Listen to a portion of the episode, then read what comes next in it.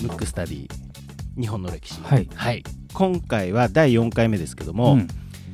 えーまあ、今まで、えー島津重秀さんはいはい。で成明さんの藩主になる前あたりまで、うん。で成明さんのその時代のことっていう形で3回お送りしてきましたけども、はい今回は、えー、とちょっとこのままいくといろいろごちゃごちゃしそうだということで、はえー歴史の見方、見方。はい。これをちょっとなるほど。広瀬さんにね、あのーお話ししていただこうかはない。と。あのちょうどね今あの西西郷さんというか、まあ、西郷さんよりも島津家の話になってますけれどもまずこの前提としてあの歴史ってどういうものかっていうと当たり前ですけど買った側が書いた歴史なので例えば僕らはそれあの歴史は過去なので江戸時代末期のその幕末の段階の人ではないので今の視点からものを見てしまうと多分ちょっと歴史が歪んじゃう可能性があって、なるほど。うん、例えばその1個前のね3回目ぐらいまではまだ幕府の中の一藩が薩摩なんででたまたま今後ねまあ倒幕されあの薩摩とか長州が天下を取ったのでそっち側がいいっていう 歴史のもとにこうなってますけど当時の構図としてはえの江戸幕府健在なので江戸幕府側が正義でと当時としては。それをまあ歯向かう側っていうのは今でいうテロリスト側になるんですよ。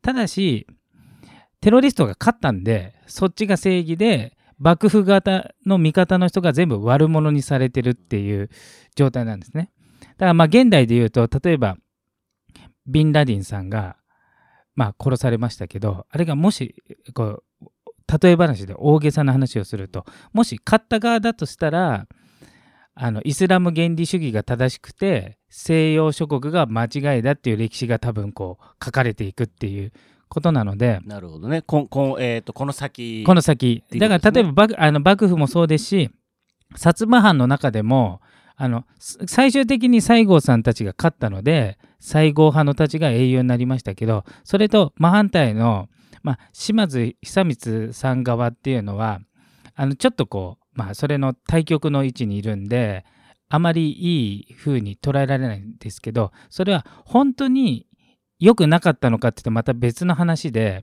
要するに歴史は取った側の解釈でことが進むのでうーんだからそこが難しいところなんですよ。うんうんうんでちょうどあのこの辺りからねあのいろんなものが入り乱れてくるんですけどあの現代から見ると敵味方はっきりしてますけど当時はあの敵味方もどっちかわからないし一応正義は徳川にあったっていう状態でものを見ないといけないのでなのでそれに歯向かってよほどの度胸がないとできないんですよ。今の感覚から見るとなんかこうなんとなく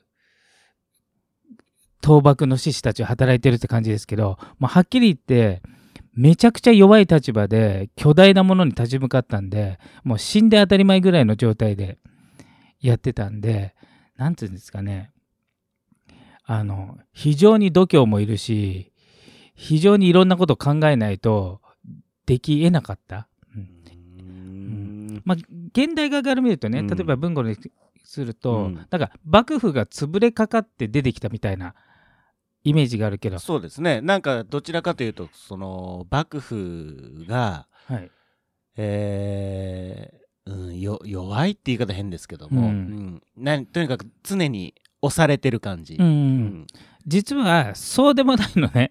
あのまだその活動初期の段階ではもうバリバリ強い時だからもう瞬殺で殺されてもおかしくないぐらいの時からじわじわ歯向かってただそんなにじっくり歴史を読む人いないから急展開してあのなんていうのこう勝ち負けが決まっちゃった結論を見ちゃうんで、分かりにくいんで、まあ、そういった時代背景をね分かりつうつん歴史を見ていった方うがんよくわかるんじゃないかなっていう。なるほどですね。あのー史実として、はい。えー、と例えば、まあ、今だったらその西郷さんとか、はいはいいわゆる倒幕はい。側っていうんですか、はい。倒幕側といわゆる幕府側、はい。これ両方の歴同じ時期の歴史の史実ってあるんですか？例えばうん。西郷今例えばセゴドンやってるから、うん。西郷さん側のうんうん。方じゃないですか、はいはい。例えばそこには、まあ、成明さんもいるだろうし、うんえーこれから出てくるとなると坂本龍馬とか、はいはいはい。ね、そういう方々も出てくる、はい。どちらかというとそっち側の話の方が、はい。えーある意味メジャーじゃないですか。はい。でちょうどその頃って徳川の、えーよ慶喜はい。とかその前はい。のあたりからだから、うん。そちら側からってどちらかというと僕からすると、うんいわゆるうん。もういわゆる幕府が終わりにかかってきて、はい。弱体化してるようなうん印象があるわけですよ。はいはいとはいえ幕府側から見た歴史もあるわけはいはい。じゃないですか、そういう歴史史実っていうのもあ歴史ってね、うん。あの基本的に当事者は書かないんで死んだ後書かれるからその後徳川が滅んでるんで、うん。あのその当時の公家の人たちはに日記を書く習慣があったので公家の中に幕府側の人と倒幕派の人がいるんでそれは残ってると思うんですけなるどほどね。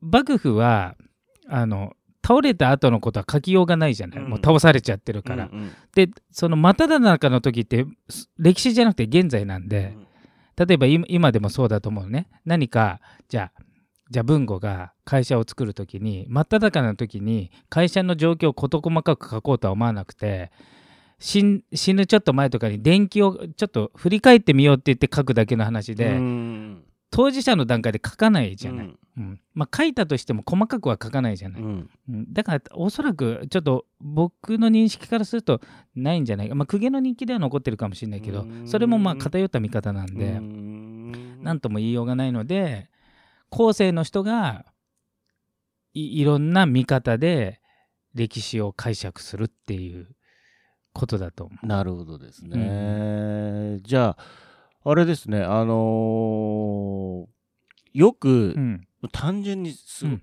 よく残ってるなっていうよくわかるなっていうのも一つの疑問だったりするんですけうど、ん、あれ？ちゃんとあるんですね。ある部分はあるね。だただうん。あのほとんどがないから、うん。あるのがまあ奇跡なうん。ようなものだからね、うん。要するに滅ぼされるってことはほとんどこう根そうですね絶やせにされ、昔って人権とか何もないから、うん。うん、なのでその残ってんのが一部分だからそう一部で全部を見ていいのかって問題はありますけど、うん、まあそういうことになりますうね。ん。そもそもじゃあそれが実際本当のことなのうかん。であるとかっていう判断っていうのはうん。誰がする？いやだから判断できないからだ基本的にねじ曲がってると思った方がいいね。あー買った側の論理だから、なるほどね。買った側有利になってるから、うん。それは当然、うん。だから謎を呼んでしまう。それは別に日本だけじゃなくてうん。全て、例えば中国なんて民族も違うのが征服されてきちゃうんでまああのほとんどこう捏造するわけですよ、うん。自分がいかに正正当かうん。まさか武力でねあの取りましたとはなくて昔ながらの取るべくして取りましたっていう神話を作るわけですね。例えば豊臣秀吉もおそらく農民の出身ですけど、うん。やっぱり貴族の流れがあるとか、まあ、そういう方にするわけじゃないですか。もともと源氏出身だったとか、はい平家出身だった、うん。まあ、徳川もそうですけどね、うん。けど絶対農民だったり一無名のやつうん。人が成り上がってそれは現代にとってみたらそっちの方がいいじゃんっていう感じじゃない、なんか何もないとこから天下人になった方がいいけど、うんうんうん当時としては出どころが非常に大事なんで、うん。だから最初は源氏とかにしといた方がみんなからは尊敬されるというかで勝った側はいくらでも変えられるけど、はいはいはいはい。負けた側は帰れないですね。変えれいないし、むしろ濡れ衣を着せられる可能性あるんで。そうかえーでもじゃああれですねあのー僕らがまあある意味学んでうん。僕らまあ僕がじゃあ今までこう授業でね、はい。小学校とかうん。勉強してきたことは、まあ実は違ってたりっていうのも十分あり得るっていうこといやですもんね。多分ほとんど違ってんじゃないかという、うん、例えば有名なうちらが小学校とかえ小学校、中学校ぐらいになる大化の改新ってあるでしょ、はい。あれって今多分一子の乱っていう名前に多分大化の改新じゃない方が多分教科書で載載ってると思うんですけど、あの時えっ、と蘇我の、えイルイルカうん。ーが殺され中取の鎌足っていうのと中野大江の王子っていうのが、まあ、やっつけたと。で中野大江の王子は後に天智天皇になるんですけどあれもそこまでを僕は悪者だとは思ってないんだけどあれは多分権力闘争うん。で当時としては下克上だったと思うね。うんうんううん。んあのまあもうだいぶ最初の話とはずれてますけど、はい。ただ勝った側は歴史は書けるけどもっと言っちゃえば歴史のやばいものは伏せれるっていうか焼けるなかったことにできるけどその当時の時っていうのはあのまあ100歩譲って両方存在してるとしても後々はやっぱ権力者に不利なものっていうのはあってはいけないわけじゃないですか、うんうんうんだからあってはいけないことって結構あると思うのね、うんなかなか面白いですね。そうそうそう。だからもしかしたらうん、まあその正しい正しくない判断をそもそもできない。まあそうですよとね。そもそもそこに例えば僕がそれを見てたわけではないですからね。そうそうそうそう。だからある意味流れとしてこうなったっていうのはいいとは思うんですけど、うん部分的にそれが正当なものとか、うんなんかこう実はもうなんかなんつうのテロテロだったのを正当化してるとかのはもうね、山盛りあると思うんで。うん。まあそうでしょうね。そうそうそうそう。で特に幕末なんて、うん。まあそれのまあいい例というか、うんうん。当時は徳川幕府が正当な政権ですから、うん。でそれの、まあ、京都で、まあ、行われるわけですけど西郷とかもいて。で京都っていうのはまあもはやあの将軍家だけじゃなくてええーと将軍家は東京にあるんですけど将軍に唯一対抗できる権威の象徴が朝廷だったので、うんあの京都で朝廷工作が行われるんでその1年とか2年の間にその京都がどっち側につくかってコロコロコロコロ変わるっていうそういう歴史なんで、うんうんまあそれを踏まえて次回うんやっていこうかなと。なるほどですねね。いいですね。いいですね。なのでなんつう今僕らが知ってる側がうん。全て正しい僕も分かんないですよ。うん。正しいか正しいあの誰も分かんないんで、うん。そういう視点で見ないと、うん。現代の視点からだけで見ちゃうと、うん。なんかいかにもこう幕府側がこうバカな人たちの集まりで、うん。なんかこう撃たれるべくして撃たれたみたいになっちゃうと、うんうん。ちょっと歪んじゃうかなっていう。そうですよね、うんなんか例えば新選組とかも、うんなんかすごい悪者みたいな、うんうんうんうんあのかかまあ書かれえっ、と僕が見たドラマとかはそういう書かれ方をしてたり、うん。まあ逆のドラマももちろんありますけど、うん。うんうんそうですよね。主人公がどっちかでまあ変わりますよね。そう。だからまあ次回も新選組とか話しますけど、はい。当時としてはうん。幕府が正当なんで、うん。幕府側の新選組の方がいわゆる警察みたいなもので、うんで薩長の倒幕側は当時,、うん当時ですよ、うん。はソ連の体制に歯向かう、まあ、テロリストっていう側ですけど、うん。勝ったのが薩長側なんで新選組がテロリストみたくなっちゃってるんで、うんそれはちょっとあの当時としてはかわいそうかなと、ううん。ん。まあ、その辺も含踏まえてうん。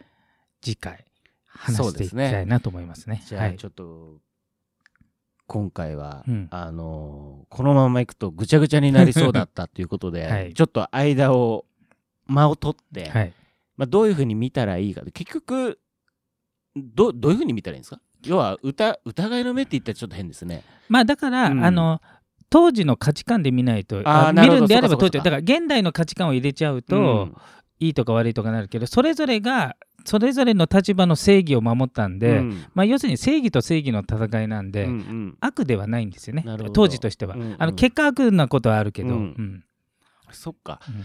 前回も前回だっけな？あの死生観っていう、うんうん。いわゆるあの死に死に方とかね、うん現代とはまた全く別物ですもんね。うん、だから現代だと、うん。家族とか、うんなんか恋人とかを守るっていう、まあ、倫理観とかだけど、うん。昔は家を守るとか、うん。その体制を守るっていう方なんで家族とかがある意味犠牲になるのを、まあ、当たり前としてた価値観だったりもするんで、まあだからあんまりそそそっち側で見ちゃうと、うん。なんかあの人ひどいとかなっちゃうんですけどなるほど。それとは全然違うぞっていう感じですね。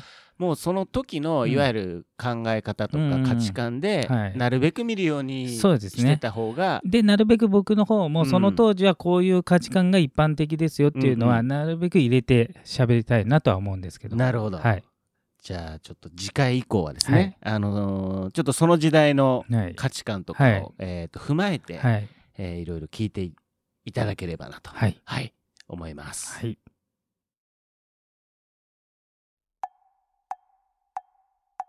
むくむくラジオだべ。